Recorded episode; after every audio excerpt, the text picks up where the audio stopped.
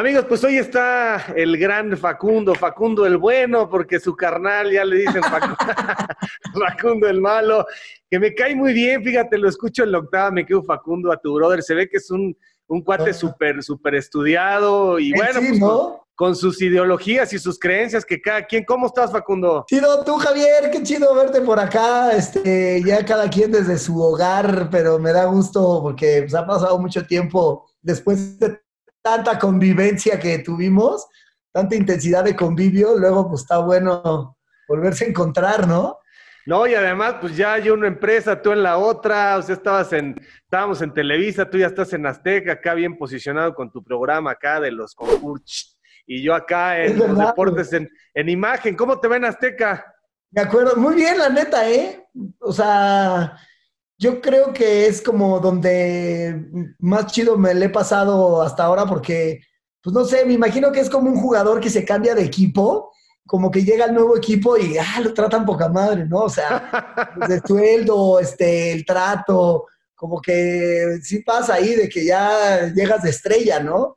Y yo pues he construido en muchos lugares así, he construido mi carrera, pero está chido de repente como que sacarte de onda así de que te consientan y te hablen bonito y así, pues se siente chido. Y la verdad es que me están dejando hacer lo que quiera y eso me gusta. O sea, al final, pues también como que es un trato ahí derecho, ¿no? No como cuando tú me explotabas en Televisa Deportes. Qué cínico, eras el mejor pagado. O sea, Montserrat y tú, brother, las perlas de la Virgen. Pero ni así, imagínate, ni así pues, cobraba chido. Ni así estaba a gusto. Oye, a ver, esos mundiales, ¿cuántos mundiales, cuántos Juegos Olímpicos fueron que estuvimos en el mismo... ¿Sabes qué? Mi, primer mundial fue el de Alemania. Ajá. Y de ahí, después de Alemania, fue Beijing. Ajá. Este, luego, no me acuerdo qué mundial siguió.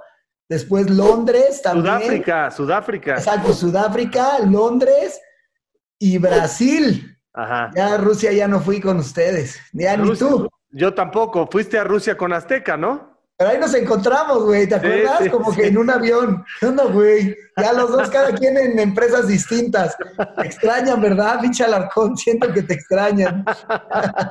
Oye, a ver, vamos a darle un poco atrás en el tiempo a esta onda en qué colonia naces? ¿Cuántos hermanos tienes? Este, ¿Cómo fue tu infancia? Seguramente eras el súper desmadroso de la primaria, problemático, malas calificaciones. O sea, pobre de tu jefa y tu jefe, ¿no? Sí eras incontrolable, ¿no?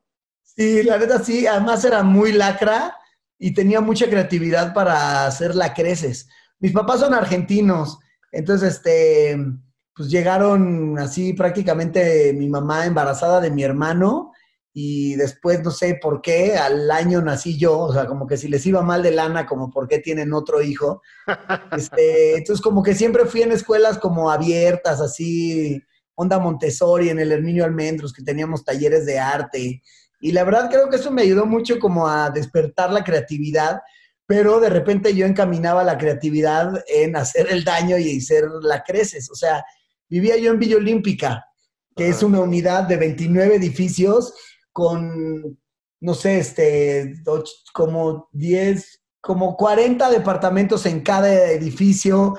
Entonces eran así, este, como mil casas, o sea, mil departamentos, y pues abajo siempre se armaba este, el, convivio igualitario, ¿no? Ahí no hay como que uno venía acá este, con seguridad y otro sin balón, o sea, éramos como todos iguales y pues no era así, digamos, la calle de que ah, te tienes que rifar a golpes, pero pues sí te convivías con los más grandes y los más chicos y también como que eso te hace pues, más lacra, ¿no? O sea, convivir con güeyes cuatro años más grandes que tú. Entonces me empezaban a enseñar tips de, de cómo atorar elevadores, este, cómo hacer bombas así de cohetes, pero de tiempo. Entonces yo a los 12 años ya estaba haciendo unas travesuras muy peligrosas, la neta. O sea, atoraba a los repartidores de pizza en el elevador para que llegaran media hora tarde y poder tener pizza gratis. Este, hacía, ¿ves, esta estupidez que hacíamos? Hacíamos una onda que le llamábamos la bomba cacal.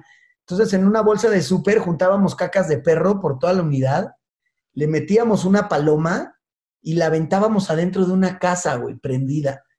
Cuando explotaba la paloma, de verdad llenaba el techo, lámparas, sillones, todo de caca de perro. O sea, tengo que pedir perdón por aquellos cuatro o cinco departamentos que llené de caca de perro, güey. A esa edad no, no te das cuenta de la estupidez que estás haciendo. O sea, dices, mira qué chido, todas las ventanas quedan llenas de caca. Pero le arruinas la casa a una familia. O sea, la verdad es que nunca lo pensé de esa forma hasta que se las conté a mis hijos hace poco y dije, creo que sí estaba mal lo que hacíamos. Y como esas, un millón de cosas más que la neta sí las pienso ahorita y sí me arrepiento, pero pues ya cuando llegue al cielo, pues ya me dirán, brother, regrésate, no eres bienvenido. Oye, esas, esas fueron las, las, eh, las habitaciones, fueron los cuartos, los departamentos que usaron los atletas en México 68, los de la Villa Olímpica. Ah, exacto. Ajá, y abajo, abajo en, en, ahí en Villa Olímpica, abajo cada edificio tiene como una tiendita, como, como un lugar de reunión, ¿no? En la parte de abajo, cada, ¿no? Pues, había como, ajá, abajo había como en los edificios, pues un lobby, pero muchos ya no tenían nada. O sea, había unos que, que tenían silloncitos o mesas de ping-pong y otros que ya, el mío ya no tenía nada, pero sí había, ponle un, mini súper, este, juegos, ya había una parte donde había unas canchitas de básquet, donde se armaba el foot y pues en bicicleta todo el día. O sea, sí había muchas áreas comunes donde pues, había todo el mundo estaba afuera. O sea, al final, como había seguridad, pues todos los papás dejaban salir a sus hijos y nadie estaba ahí, no habían de que la nana cuidando al niño, ¿no? O sea, cada quien se rifaba solo. Creo que ahí fueron mis primeras este, madrizas o como las primeras cosas que viví así, de ese estilo de, andar ya en la calle. Pero tú naciste aquí ya. Ajá, sí, yo y mi hermano, los dos. Facundo Malo. Facundo Malo. ¿Y qué hacía tu papá? Mi papá, ve esta donde está divertida, porque cuando salió de Argentina, este, por, por, presiones políticas, porque había un golpe de Estado, y mi papá, pues, era acá pues, de los que se manifestaban en contra de, un gobierno autoritario este, y dictatorial. Entonces, pues mis papás prácticamente salieron huyendo de Argentina. Mi mamá embarazada y mi papá con 500 dólares que consiguieron y una cámara de fotos para venderla cuando llegaran a México, que le dio mi abuelo, y que con eso tuviera lana. Pero mi jefe, en vez de vender la cámara, empezó a tomar fotos, como que dijo, si vendo esto me quedo sin nada. Entonces empezó a tomar fotos, aprendió a tomar fotos ahí sobre la marcha y se volvió fotógrafo. Mi papá había estudiado ingeniería este, agropecuaria y pues, llegó con una cámara y dijo, pues, esta es mi única forma de trabajar y era fotógrafo. Entonces, este, iba, era como fotógrafo de bodas, de 15 años, así, y luego fue haciendo otras cosas pero fotógrafo y mi jefa diseñadora vendía ropa. O sea que realmente no tuviste lujos, o sea, por eso, por eso aprendiste tanto un poco sociológicamente del mexicano, de la banda, del albur, de, ¿no? Del añerés, o sea. sí, ¿eh? porque además, cuando, cuando yo era morro, mi papá me llevó a la escuela, a mí y a mi hermano, yo, yo iba en quinto de primaria, nos llevó a la escuela en pecero una vez, y nos dijo ya desde ahora en adelante se van en pecero todos los días, porque pues, no, no daba para pagar el transporte este, de que pasaran por ti a la casa y tampoco me iba a llevar mi jefe. Pero la neta, como que lo terminé agradeciendo porque me dio una independencia bien chida y, y sí, tal cual, o sea, me volví güero callejero. A todos lados, pues yo ya me iba en pecero y pues me tocaba ahí que me agarraran la cabeza y me decían, güerito, a todo el mundo en el pecero. Luego, como ya me empecé a desesperar del pecero, agarré la bicicleta y me iba en bici a la escuela, que estaba bastante rifadón, o sea, pero pues, me iba en bicla y como que, sí, la neta me volví muy callejero desde chamaco, pero una como más por necesidad que porque, ah, me divertía. Y después, la verdad, me empezó a gustar también como esa independencia de, voy a casa de Alonso, y me iba en pecero y ya llegaba y pues tenías que ahí convivir con todo mundo porque también pues, quieras o no, en, ese momento no era tan común ni ahorita como que ver un chavillo ahí de 14 años con el pelo así todo güero y su mochila este, en la calle en Acosari, ¿no? Entonces, pues más, más que tener miedo de, de la banda, me volví a cuate. Entonces de repente salía a jugar fútbol con ellos. Pues la verdad es que al principio lo hacía como en defensa propia, como que decía, mejor ser amigo del moscaca que ser el güerito estúpido que, pasa diario con su mochila y, su bicicleta Trek, ¿no? Entonces, este, me volví compa y ya salía y, pues, ¿qué onda el moscaca? Y ya, pues me empecé a llevar así como con, la banda y sí, la neta es que creo que eso me dio también como mucha personalidad de, la mexicandad, ¿no? Oye, y mientras, ¿escuelas públicas eran? No, ah. De hecho, la escuela, este, pues, también de muchos exiliados, como que había exiliados chilenos, argentinos. ¿Cómo se llama? Herminio Almendros. Ok, ¿y ahí estudiaste hasta secundario o qué? No, ahí era la primaria y después otra escuela también así muy abierta que era el Instituto Escuela. Ajá. Que también era, yo creo que era una educación chida, o sea, me faltó inglés, la neta, pero siento que eran clases como muy de desarrollar la creatividad y este, los maestros pues, eran güeyes ahí, se ve que les gustaba dar clases. O sea, yo tuve maestros bien chidos en el Herminio Almendros. Willy era mi maestro de geometría, que terminé amando la geometría y las matemáticas, gracias a maestros así chidos que te hacían ver las cosas como divertidas. Como que sí agradezco las escuelas donde estuve. Y además hice muy buenos amigos. Oye, y mientras tú estabas en la vagancia total, tu carnal le metía la lectura acá y se informaba del socialismo y la izquierda progresista, todo, todo esa onda. Tal cual, güey. O sea, y neta que mi hermano, cuando iba en secundaria y se salía el maestro, mi carnal sacaba la jornada, güey. Así, o sea, en secundaria mi hermano leía diario la jornada. ya estaba leyendo así en el salón mientras todo el mundo echaba desmadre, así estupideces mi hermano estaba leyendo qué pasaba en el mundo. Ya llegaba el maestro, doblaba la jornada y ya tomaba clases. Y ponle, yo todas mis tareas me las pirateaba de él. O sea, él hizo, tenía una conferencia del muro de Berlín, yo me lo pirateaba. Hizo la conferencia de la perestroika, toda la historia en Rusia. Y cuando a mí me tocaba el siguiente año, me lo pirateaba. Y así, hasta que mi hermano se avivó y me lo empezó a vender, güey. Era como, ni me quedó increíble mi trabajo, no te lo voy a dar así nomás. Y, no me lo prestaba si no estudiaba bien lo que me había este, pasado. Así, o sea, me decía, a ver, ¿en qué año empezó la perestroika? Y yo, ah, no sé, entonces devuélveme mis cosas. O sea, sí, sí abusé de, sus estudios, la neta. Y ahora está, está en el radio, ¿verdad? Y en la tele. Ajá, sí, escribe, es periodista. La verdad es que le costó mucho decidir entrar a los medios porque él quería trabajar en la política y trabajando en la política en México de repente me dijo, estoy decepcionado de la política de este país, son todos unos estúpidos, son unos subnormales. Y, estuvo en proyectos interesantes. ¿Te acuerdas de Democracia Social con Rincón Gallardo? Ajá, ¿cómo no? Estuvo en ese proyecto, estuvo así como en, en, varios proyectos y en el mundo también, ¿no? O sea, estuvo en la Cancillería en Argentina, hizo una maestría también en Tailandia, hizo un libro de Lula da Silva de Brasil, estuvo en la FAO, o sea, como que estaba muy clavado en, la política y en hacer cosas hasta que se dio cuenta que en México para hacer cosas, pues hay que ser bien lacra, ¿no? O sea, me dijo, es que en México la política es estar de lamebotas y entrarle pues, por, por el lado de la tranza. Y es como que se decepcionó y se volvió periodista. Oye, dile, dile a la gente cómo se llama tu carnal. Ah, es Hernán Gómez. Hernán Gómez, exactamente. Y Hernán, eh, obviamente le seduce mucho el tema de, la 4T, ¿no? Y pues, ahí se mete con todo. Es que sabes que siempre ha estado muy, muy clavado en la izquierda de América Latina, o sea, tiene una maestría del movimiento de izquierda de América Latina.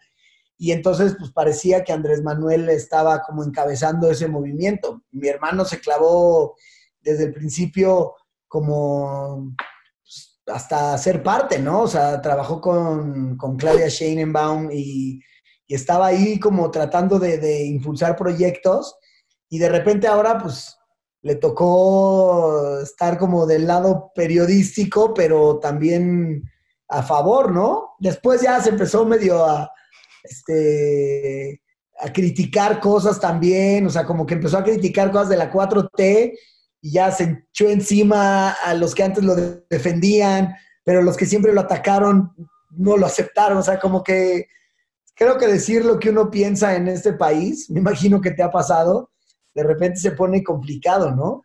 Y tú lo cuestionabas también, o sea, llegaste a decirle bien por tus ideales, pero ya después pasó el primer año y le decías, carnal, ¿qué óboles? ¿Son iguales o qué? Sí, un poco sí, pero discutir con alguien que sabe tanto en una mesa es muy difícil, porque todo dato que tú tengas, él tiene tres más. Pero, pero yo la neta lo que le decía es que valoraba mucho cuando leía un artículo suyo criticando a la 4T, ¿no? Que era como, puta, te, va a dar un montón de credibilidad, por lo menos a mi manera de ver. Es como, no sé, o sea, tú igual y lo defendías mucho y ahorita estás atacando algún proyecto o algo, legitima mucho tu opinión, aunque te terminas echando encima a muchos, ¿no? Porque también hay mucho chairo de la política que, que todo, todo, todo, todo lo van a ver como bien y justificado y los malos este, errores son culpa de Calderón y pues como que siempre va a tener problemas de decir lo que piensa. Pero a mí me parecía como lo más chingón que pudiera también criticar algo que al principio él defendía.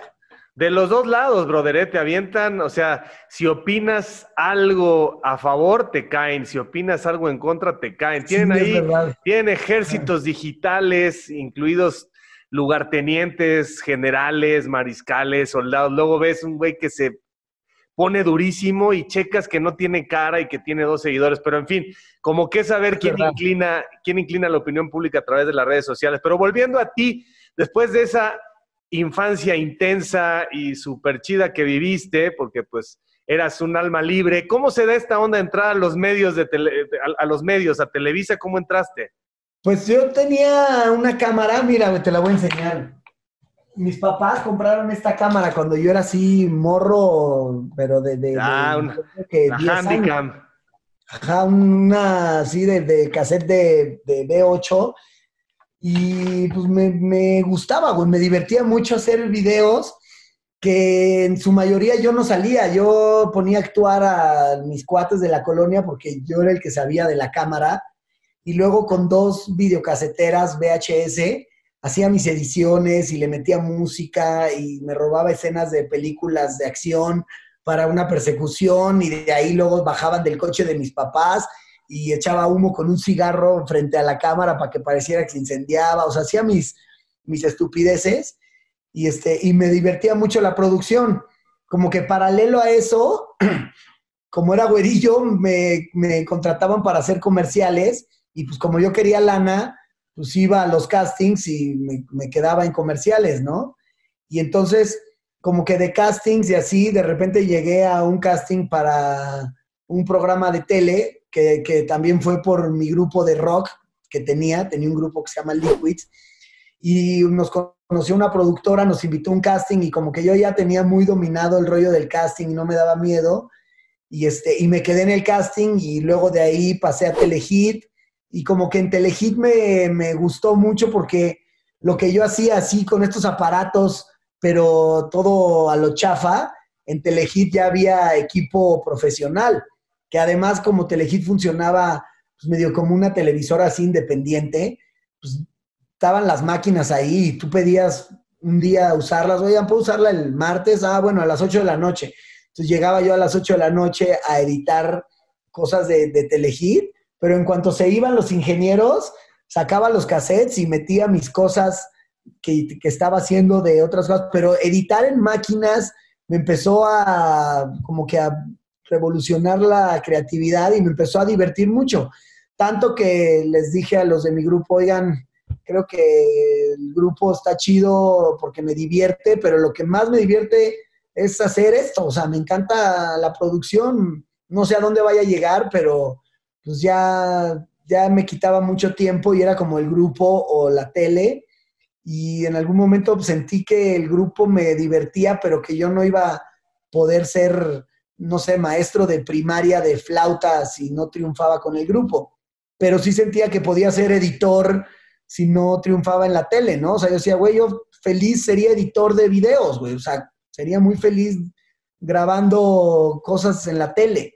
Y entonces pues me empecé a clavar así, de ahí empezaron como a salir oportunidades y llegué al Canal 5 Y ya de ahí, pues, la neta es que lo que más me divertía siempre era como la parte de la producción.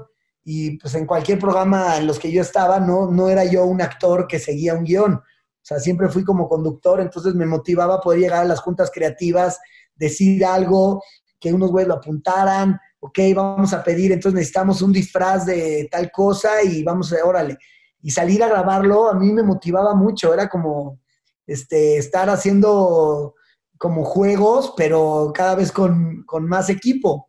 Y antes que pues, cuando me di cuenta ya estaba triunfando en la tele, la neta, porque ya entré a Big Brother y de repente ya estaba ganando lana y de repente me contrataban para eventos y me pagaban así lo que en Telehit ganaba en un mes, me lo pagaban en un evento. Y yo, no mames, qué loco, o sea, ahora estoy cobrando por esta estupidez, por venir a dar autógrafos a un antro en Puebla y además ligabas con eso y te dejaban entrar a los antros, entonces como que un poco la fama sí me enloqueció en su momento, pero lo que más me enloquecía era poder hacer este, las ideas que traía en la cabeza y antes que hasta ahora pues, ha sido lo que me gusta de la tele.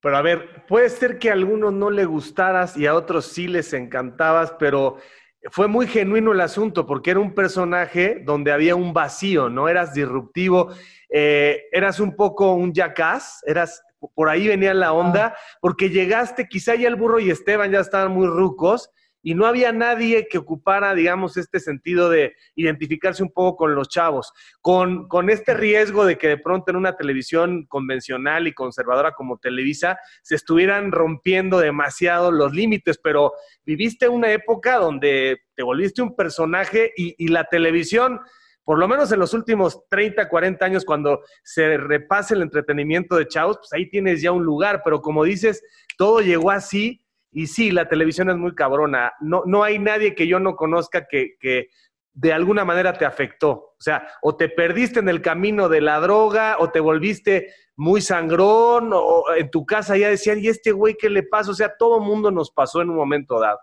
Sí, ¿no? Yo creo, la neta, que mi éxito se debió a que yo siempre fui como callejero. O sea, yo era como bloguero, así de agarrar mi cámara y salirme a la calle a grabar o bromas o investigaciones o entrevistas, pero siento que no había tantos programas fuera del foro que no fueran noticieros. O sea, los únicos que salían a la calle eran como hacer cosas serias. Y yo salía a echar relajo con la gente y hacer cosas distintas en la calle. Final y este incógnito le fue tan bien porque era como puro callejero, o sea, era rifarse bromas, este experimentos y cosas, pero no en un foro donde está todo controlado, que eso es lo que tenía el calabozo, lo hacían muy cagado, pero desde un foro, y se metían con todo el mundo, yo como que hice ese estilo, pero en la calle, que siento que cobró también una validez porque la gente decía, a mí me encantaría hacer lo que está haciendo este idiota, pero no me atrevo, o no tengo los medios, o no se me ocurrió, pero siento que la gente se identificaba porque decía, ve este güey, se le está pasando increíble molestando gente en la calle. Y yo creo que ahí fue donde donde pues, como que triunfó mi estilo, que como, como desde el principio me preguntaste, siempre fui como muy callejero. O sea, yo en el pecero de repente me, interesaba mucho escuchar las pláticas de los demás y de ahí me surgían un montón de ideas, como que fui conociendo mucho de la onda mexicana, de, de oír pláticas en los peceros. Y de repente, pues cuando ya te dan la herramienta para entrarle a eso, pues era bien chido este, usarlo a mi favor. Y la neta, sí, lo de la fama que dices, pues yo en un momento tal cual, o sea, a mí no me dejaban entrar a los antros, güey. Yo, llegaba en bicicleta al antro, me veían llegar en bici y, no, o sea, le tenía que rentar los zapatos al ballet parking para que me dejaran entrar. No podía entrar a los antros con mis tres amigos todos balagardos mal vestidos. Y de repente cuando empecé a estar en la tele ya, Facundo, ¿con cuántos vienes? Yo con cinco pásenle.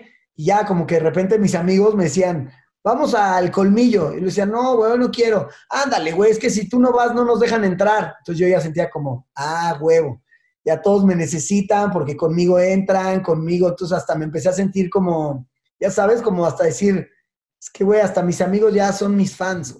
Así me empecé a perder ahí Lo bueno es que fue muy rápido y, y me rompí la pierna justo en esa etapa y los que yo pensaba que eran los pederos, ¿no? Porque ya como que creía que ya no, ya no voy a ir con mis amigos que, que necesitan para que yo entre al antro, sino que voy a ir con otros güeyes que ya entran de por sí, no sé, te pierdes. Cuando me rompí la pierna, los únicos que me visitaban eran mis compas de siempre. Y dije, no, pues es que ya estaba yo muy imbécil. Ahora, ¿hace cuánto terminó Incógnito? Como, yo creo como ocho años. Fíjate, en esos ocho años han cambiado tanto las cosas que hoy no podrías eh, meterte con la gente como te metías o decirles como les decías. O sea, eh, lo, lo, políticamente correcto hoy eh, está, y creo que para bien, ¿no? Pero en su momento pues, crecimos diciéndole gordo al gordo y no había ningún problema, ¿no?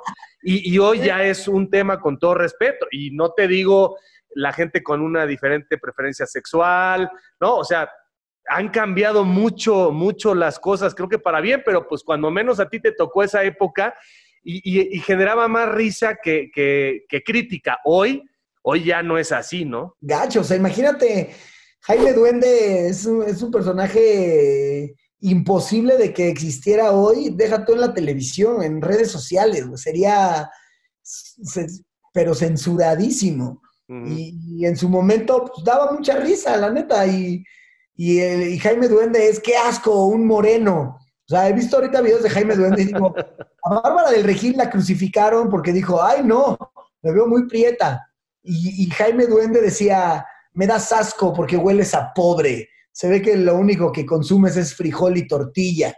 Ahorita esos no, esos no podían salir, pero te digo la neta, en algunas ocasiones siento que es para bien y en otras siento que, que la gente está viendo quién se equivoca para eh, satanizar y, yo descubrí que tú estás mal y tú estás mal y, dijiste gordo y es bullying. No sé, o sea, siento que está tan exagerado ahora la policía cibernética que hasta creo que estamos ya yéndonos al extremo, ¿no? Oye, y cuando, cuando los mundiales, no, no le crean a Facundo, o sea, sí eran de los más cotizados, o sea, decía, brother, por tres minutos te va a cobrar, bueno, a Perestoifer, a Ricardo Perestoifer, con él veía el, tema de las lanas, pero ahí fue como Cobro un... diez veces más ahora, güey, cobro diez veces más en Azteca, imagínate. Bueno, como un, como un reload de tu carrera fue llevar esos conceptos pues con una manera diferente de pensar, de entender, de comer. O sea, cuando llevaste los son robados y cuando te metías, cuando te metías con los japoneses, ¿con quién te metías? Sí, con los chinos, ¿no? Que era, tienen otra cosmovisión. Pues era durísimo el, ver cómo chocaban dos culturas, ¿no? ¿Cómo ¿Cuáles fueron tus mejores anécdotas de, de los viajes? Va a sonar muy palero, pero cuando recibí mi primer traje así de Televisa Deportes, fue, de los momentos como más felices en cuanto a éxito profesional. Yo amaba a Andrés Bustamante y sí, y como que nunca dije quiero salir en la tele así, pero siempre amé a Andrés Bustamante y lo que hacía en, en los mundiales y en las Olimpiadas. Es como que algún día dije, me encantaría un día poder hacer cosas como las que hace este güey. Entonces, cuando se me da la oportunidad de ir a Alemania y tener así un gafete FIFA, poder entrar a los estadios, fue como, estoy viviendo mis sueños. O sea, decía, si estos güeyes supieran lo feliz que estoy, me cobrarían por ir. O sea, también me de mi nobleza. Sabían lo feliz que era yo de estar ahí. Luego, además, mi problema en México a veces era que como ya era famoso o conocido, pues era más difícil hacer bromas. Pero llegabas a Alemania y nadie te conocía y entonces como que tenías la excusa perfecta para poder hacer estupideces y que llevarlas al límite más extremo. De como, no entiendo, pues es que no entiendo, no hablo alemán. Y la banda, la verdad es que se desquiciaba, pero terminaban por no hacerte nada. En China también era, era impresionante cómo tenían paciencia los chinos, pero se volvían locos de que le cerraras una calle con una escalera. Llegaban cuatro patrullas y no entendían por qué yo estaba queriendo cruzar la calle con esa escalera. Entonces era muy divertido como ver, como que hasta decía, en México ya me hubieran sacado a zapes, güey, ve aquí. O sea, me están tratando de explicar que por favor me quite porque mi escalera no deja pasar a 500 personas que vienen de un lado y 500 que vienen del otro. O sea, en México te tiran por el puente ya, ni preguntan, ¿no? Y entonces era muy divertido ver las mismas estupideces que hacíamos en México, pero llevadas a otro país. Yo creo que de las cosas que más disfruté fueron las Olimpiadas de Londres. Estaba, no sé, como que el, rollo de como tantas cosas ahí al mismo tiempo y, nosotros, no sé, de repente nos subíamos a ponerle sombreros a las estatuas o máscara de luchador, a, cosas que había en museos, no sé, como que era de alguna forma como mucha libertad, la neta, porque tú te imaginas en Rusia hacer esas cosas, te, te, bajan, pero de las greñas. Bueno, a mí no, pero, pero sí te meterías en broncas. O en China, ¿no? Y en Londres como que eran tan abiertos que como que todo se podía. Y la neta, me la pasé muy bien en esas Olimpiadas, que además nos fue increíble, ¿no? Hacíamos cosas bien chidas allá. Ahora, no había redes sociales, pero seguramente mucha gente decía, se pasó, mucha gente decía, eso no se hace, y mucha gente decía, qué pena que Televisa permita eso, y luego otro tipo de público decía, wow, es increíble, y al final la televisión es un poco para eso, ¿no? El propósito era buscar un poco ese rompimiento y esas reacciones. Pero sí te llegaban a decir, te la volaste aquí y seguramente los de tu generación, los de tu edad diciendo, wow, eso está increíble aunque se enoje la banda. Pues yo creo que los que más me regañaban eran tú y, y Fer, porque yo creo que, o sea, yo llegaba y, de repente me decían, este, alguien me decía, oh, estuvo increíble, y luego tú como jefe decías, güey, no te puedes pasar tanto, o sea, llega hasta aquí, pero que termine buena onda la broma, que no termine la mujer llorando, o sea, termina la con chiste. O sea, como que de alguna forma tú también este, decías, güey, hay que controlar a este güey. Pues es que yo decía, nos van a regresar a todos, cabrón. Va a decir, va a agarrar a Emilio y va a decir, regresense todos ahorita, hijos, ¿qué están haciendo con mi canal? Ajá. Y este, y por otro lado, a mí sí me motivaba las cosas que me decía la gente. O sea, era como, la lucha entre la gente quiere ver más rifadez, pero la televisión exige ciertos lineamientos, ¿no? O sea, me acuerdo una vez en, China que tenía, me había yo hecho un uniforme de español y me había puesto el número de, los, de los marchistas. Y cuando llegué al estadio, un chino me, me hizo la señal de que entrara a la pista de tartán. Y yo entonces tenía la maldita dualidad que decía, es que si entro a la pista de tartán va a ser la mejor cápsula de mi vida, o sea, voy a dar una vuelta al estadio, la gente va a enloquecer porque van a creer que ya llegó el primer atleta y les falta media hora por llegar, nadie va a entender qué está pasando y voy a decir, voy a, voy a pasar a la historia. Y luego decía, me corren a mí, le meten una multa horrible a Televisa, o sea, voy a meter en muchos problemas. Entonces era como una maldita dualidad de, ¡ah! mi, público lo demanda, lo exige, lo quieren, pero, pero pertenezco a una empresa y no puedo. Y así creo que me tenía que debatir entre lo que se quería y lo que se podía. Eh, fueron muy buenos años porque la verdad coincidieron muchas cosas buenas. O sea, estabas tú, estaba Lati, estaba Montserrat, estaba la Phantom, obviamente Toño de Valdés, los invitados, los promocionales un año antes, Lati que se iba. O sea, la verdad es que Televisa le echaba un montón y se juntaron una serie. Le, echaba más producción que, que el mundo entero. O sea, llegabas al IBC, donde estaban todos los países, y de repente veías un foro de tres pisos y era el único de ese tamaño y era el de Televisa, o sea, la NBC, la CBC, la ESPN, eran foritos así, y el nuestro tenía cancha de fútbol adentro, o sea, era una locura lo que hacían, o sea, ser parte de ese equipo sí daba orgullo, la neta. Fueron muy buenos tiempos. Oye, Facundo, y la gente también debe saber que eres súper aperrado y súper aferrado al fútbol, ¿no? Ajá, sí, sí. Sí, la verdad es que de, de morro tenía un equipo de fútbol y yo era muy malo. Entonces pues, me quedaba a ser aferrado, o sea, correr mucho y, como que era de los que tenía el balón y ya luego, luego se la daba a alguno de mi equipo porque yo sabía que no era bueno para burlar. Pero la neta de, de mi aferradez, pues sí me he vuelto mejor y la verdad es que es lo que más me divierte. O sea, yo creo que cambiaría lo que sea por una cáscara. Es donde mejor me la paso. O sea, está Shakira invitándome a un perreo intenso y está este, un balón y unos güeyes ahí en un camellón, creo que sí prefiero la del balón. Y le vas a los Pumas, ¿verdad? Obvio, ¿que hay otro o qué? ¿Pero porque estabas en Villa Olímpica o qué onda? Yo creo que le voy a los Pumas desde, desde Jorge Campos, como cuando, cuando, como que siento que compartía yo con él el rollo de que el fútbol era para divertirse y que era un juego. Y, me parece que en ese entonces, y hasta ahorita, siento que todo mundo que juega fútbol es como por ganar y como por la victoria y, yo sentía que Campos jugaba por divertirse. Entonces me caía muy bien ese personaje, así, este, desde morro lo veía y como que decía, es que este güey tiene una filosofía, como que siento que está jugando en el barrio. Y así parecía. Y además el escudo pues, se veía como acá, como de superhéroe. ¿Todavía vas al estadio? ¿Vas al estadio? ¿Vas a, vas a CU a veces? No, ya no. Ya no. Sí iba y este, y me, me he vuelto así como muy, muy detractor del fútbol nacional, güey. Es muy aburrido, la neta. O sea, prefiero un montón de cosas antes que sentarme a ver un partido completo. Ya ni en mi casa los veo, la neta, ya para qué choreo. O sea, me encanta jugar, pero cada vez menos lo veo. Y el fútbol internacional sí, o sea, sigues más la Liga Premier o ya. Pero tampoco, ¿eh? Tampoco soy muy fan de sentarme dos horas a ver un partido de fútbol. Como además tengo tres hijos, pues no sé, de repente estoy el fin de semana con ellos y si hay un partido chido que todos queremos ver, sí, nos lo aventamos.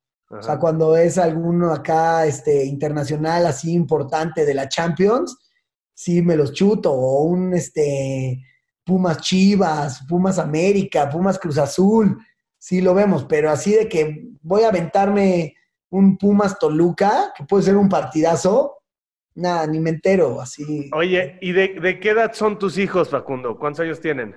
Tengo una de 18, otra niña de 15 y un niño que acaba de cumplir 11. Y a los tres les gusta el fútbol, ¿eh? O sea... Ahí vas a pagar, ahí vas a pagar todas tus mordidas, perro. Porque te viene la época de la salidera y de los antros ¿Y qué tipo de jefe eres? Porque pues, si ya conocen tu historia, o sea, ¿cómo les metes autoridad, brother, o qué? Tú sabes que hasta les intento inculcar que sean más lacras. O sea, les digo, a ver, hay cosas de las que yo no me tengo que enterar. O sea, hagan más estupideces, hagan travesuras. Nada más no se suban con gente borracha al coche y si están en algún lugar donde ya este, sienten que metieron la pata, márquenme y yo voy por ustedes. Pero pues yo creo que los, impulso a que se metan en problemas y que hagan tonterías, porque creo que es donde, donde uno forja el carácter, la neta. ¿Y son reventados? No, no mucho. O sea, sí les gusta la fiesta, pero no sé, más de bailar y así. O sea, pero mi hija grande, pues ya 18 sí, ya. Nada más en la cuarentena no salió, pero si no, sábado y viernes y sábado siempre hay fiesta. ¿Viven contigo o se los van rolando? Están dos semanas y dos semanas. Ah. Entonces, de repente cuando me tocan las dos semanas, yo soy el responsable de, que lleguen a la hora y así, ¿no? Uy, espérate, este es peor. Cuando, cuando me toca hacer la fiesta en mi casa. No, es horrible, güey. No sabes el nivel de, de estupidez que manejan los morros hoy en día. O sea, para que me entiendas, Javier, toman llegan y toman shots de vodka con tequila, o sea, mitad vodka y mitad tequila en un shot. Es como, yo tomaba aguas locas, pero no hacía esas estupideces. Y luego ponle, se me hace bien extraño que muchos fuman. O sea, chavitos de 17 años que fuman tabaco, o sea, como que yo pensé que eso ya no estaba chido, ya no se veía cool, ya no estaba de moda. Y me desespera ver ahí que están apagando el cigarro en una maceta. Es como, a ver, estúpido. Eso es lo que me cuesta tener esa tierra chingona. O sea, tengo ahí una composta, hago una tierra preparada con gusanos, la alimento, está toda nutrida, le pongo a la planta y tú apagas un cigarro. Sea, es horrible que tengo que organizar fiesta. Y luego el escorpión, ¿no? Así el escorpión, o sea, el pomo por acá sí y directo. Y aparte luego juegan también beer pong de shot, o sea, llega, el, alcohol al cerebro en 30 minutos, lo que nosotros a lo mejor pues, la pasas tres horas con tu cubita, ¿no? No, no así de, O sea, un, acuérdate, un shot era en una graduación o, alguien perdió una apuesta y puta, lo apostabas una vez en tu vida, pero aquí ya es uno tras otro. Sí, ¿eh? Yo siento que como, como que se quieren emborrachar rápido para que cuando vengan sus papás a recogerlos ya se les haya bajado. Pero entonces se, les pasa, o sea, yo sí me ha tocado de ver así. En, en, mis épocas también pasaba, o sea, que siempre alguien se malcopeaba y terminaba vomitando y así. Lo que pasa es que en mi época pues, lo veías más normal porque eras parte de. Como que ahorita ya que tú eres el responsable de lo que está pasando, Oye, sí, pues sí, te digo que ahí las vas a pagar. ¿Qué tienes, qué tienes ya? ¿40? Facundo, ¿cuántos tienes? 42. 42. Y, y también tuviste tu época ruda, o sea, drogas y esto, fuiste y veniste, no te enganchaste, no probaste, probaste poco. Pues sabes qué, o sea, me, me, me, me gustó el alcohol, probé la marihuana, me gustó, la cocaína nunca, así como que nunca me llamó la atención porque veía cómo se ponían y decía, yo no quiero estar así probé la tacha como dos veces. Este, sí entendí, dije, con razón se vuelven adictos, así es como, como, ah, está buena esta droga, pero por lo mismo dije, ya, ya vi de qué se trata, ya estuvo, y como que sentía también que, que, había que probar las cosas, pero que nadie se había vuelto adicto a propósito, ¿no? O sea, dije, todo el mundo se vuelve adicto probando. Nadie dice, quiero volver adicto a esta droga. O sea, todo el mundo empieza por diversión. Y cuando veía también como el efecto decía, no, es que esto, güey, sí te enganchas muy loco. Y además sentía que, que, todo lo que te daba la droga en el momento te lo quitaba de tu vida, ¿no? Entonces yo decía, yo no quiero que la tacha me quite la posibilidad de ser feliz en mi, en mi vida normal y que necesite meterme algo para reírme y gozar y, y, todo lo que sentí en la noche, no quiero dejar de sentirlo en la vida, como que era mi teoría. Y la verdad es que también tenía amigos que no eran así muy atascados, pero fiesteros y así, sí, bastante. Y luego me empezó a pasar que el alcohol ya me, me malcopiaba, o sea, que terminaba yo las fiestas y, y, lo que me contaban de lo que había hecho, decía, no, no está tan chido ser el güey que está de mala copa ahí empujando a la gente para que, órale, baila, ¿por qué estás platicando? Bailen, eh y luego decía, no, no, yo no quiero ser ese estúpido. Entonces me di cuenta que, pues, que el alcohol tampoco era así lo mío, porque sí es horrible la malacopeada y, güey, le estabas tirando la onda a la mamá de tu amigo y es como, no, quiero ser ese Jaime Duende. Y dejé el alcohol, o sea, digo, sí tomo mis chelas y así, pero como que cuando voy a fiestas ya no, ya no me emborracho porque no, neta no soy bueno para el alcohol. Tengo amigos que están borrachos y son chistosísimos y me la paso muy bien, pero yo no, no sé en qué momento de ya duendeo y, me, empiezo a hacer estupideces. Oye, ¿cómo, tu salida de Televisa, ¿cómo quedaste con Televisa? ¿Televisa ya, ya, ya no te llenaba o ya no estaban los contenidos eh, ad hoc? ¿Cómo, ¿Cómo fue eso? ¿Quedaste bien? Sí quedé bien, la neta. Yo yo creo que había llegado como a, mi máximo nivel en Televisa, porque yo desde chavito siempre soñé con ser productor. Y cada vez que hacía un programa, pues me ponían un productor, porque me veían muy morro y muy inexperto para ser productor. Hasta que yo ya me aferré y dije, yo ya no voy a hacer nada si yo no soy mi productor, porque yo sentía que todas mis ideas y toda mi energía se lo estaba llevando de crédito a alguien más. Entonces dije, yo ya quiero ser el productor, si no, ya no quiero hacer nada. Y entonces, este, llegué al punto máximo de producir y conducir mi programa de turno nocturno. Y la verdad es que no me gustó ser productor, o sea, lo odié, o sea, dije, es horrible ser productor, no es, no es la chamba que quiero. Y, pues, como que me di cuenta de lo que me gustaba, que era pues, ser conductor y producir mis cosas, pero por fuera, producir dentro de Televisa es complicado porque hay un, montón de procesos burocráticos que, la verdad no, no me parecían lógicos, ¿no? Que me parecían trabas, es más, que es como, digamos, para que una empresa tan grande funcione, pues tiene que existir, pero yo no podía con eso. Y de repente me di cuenta que no solo había llegado a mi máximo nivel, sino que ya no había como otra cosa para mí. Cuando se acabó la barra de PM, pues de repente yo me puse a pensar y dije, a ver, se gastó todo el proyecto de PM, se, se, fue esta lana a otra cosa. Yo no, yo no quiero ser actor, o sea, yo no, no voy a entrar en una novela ni a la Rosa de Guadalupe. Este, no voy a hacer cápsulas para otro programa que no sea el mío.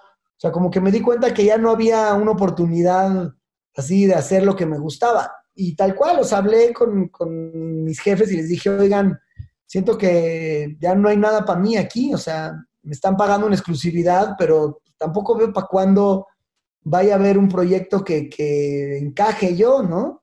Sí, o sea, será el Mundial y las Olimpiadas, pero no voy a trabajar cada dos años. Uh -huh.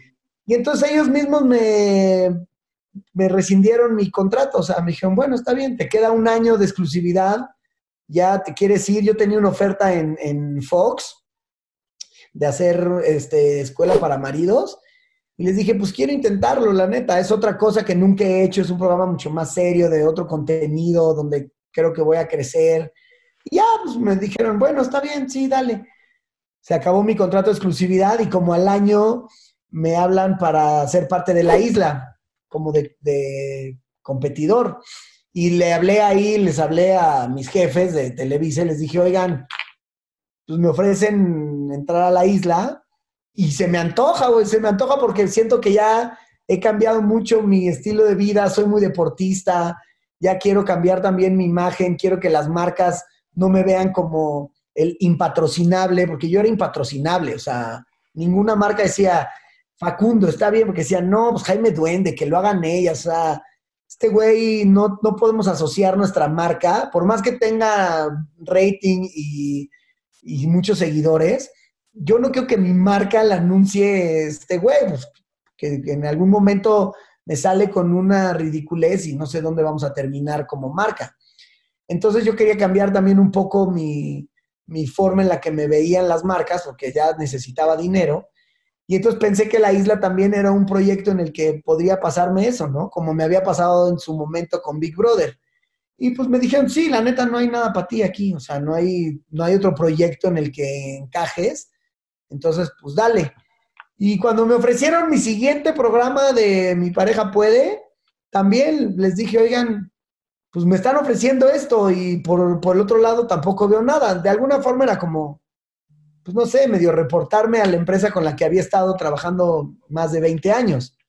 Y pues creo que eso también hizo que mi relación quedara chida porque pues también comprendían de que aquí no hay nada y te están ofreciendo allá algo, pues hazlo, güey. No, aquí no te quiero dar exclusividad para que no hagas nada, porque tampoco había en puerta como, espérate que en un año vamos a volver a arrancar con el, la barra PM o algo así. Uh -huh. La verdad es que después me empezó a ir muy bien en Azteca y ya de ahí surgieron este, los mundiales y pues, como el resto de, de cosas dentro de Azteca. Mi querido Facundo, ya nos echamos una hora. Te agradezco muchísimo. Me da gusto verte bien, me da gusto verte eh, con proyectos para adelante. Mi, mi, respeto, mi gratitud, nos la pasamos muy bien, ¿no? Cómo valoras las cosas ya cuando, cuando ¿Sí, pasa no? el tiempo. Era muy loco ese ritmo, era, era muy intenso, pero mira, los resultados fueron gratificantes y, y andamos en el camino. Muchas gracias, mi querido Facundo. Te mando un abrazo, güey. Igual, la verdad es que yo sí siempre te he recordado así como alguien muy buena onda. Creo que las veces que nos tocaba ser acá parte del mismo equipo, sí decía, ah, este güey es chido, porque además, como siento que organizabas cosas chidas para la banda. Me acuerdo que en Alemania organizaste una cáscara con todos, una comida, estaba redondo, Eto, Aspe, Sague, este cosas que nunca había soñado en mi vida y que yo como que decía, madre, si Alarcón supiera lo que estoy gozando, no me pagaría por venir. Entonces, la neta sí, tengo muy buenos recuerdos de haber hecho equipo contigo y la neta aprendí un chingo y me la pasé muy bien. O sea que muchas gracias por invitarme también a este cotorreo, que creo que nunca habíamos platicado de esto, siempre platicamos de otras estupideces, pero gracias, carnal. En el camino andamos, bro, y ojalá que pronto nos demos un, un, abrazo en vivo. Que estés muy bien. Nos vemos, saludos a toda la banda larconiana. Así que camaradas, por favor, no dejen de seguirme a través de todas mis redes, de suscribirse a mi canal, dale a la campanita, dale like. No te olvides de dejarme tus comentarios, yo mismo estaré respondiendo. Cambio y fuera, camaradas.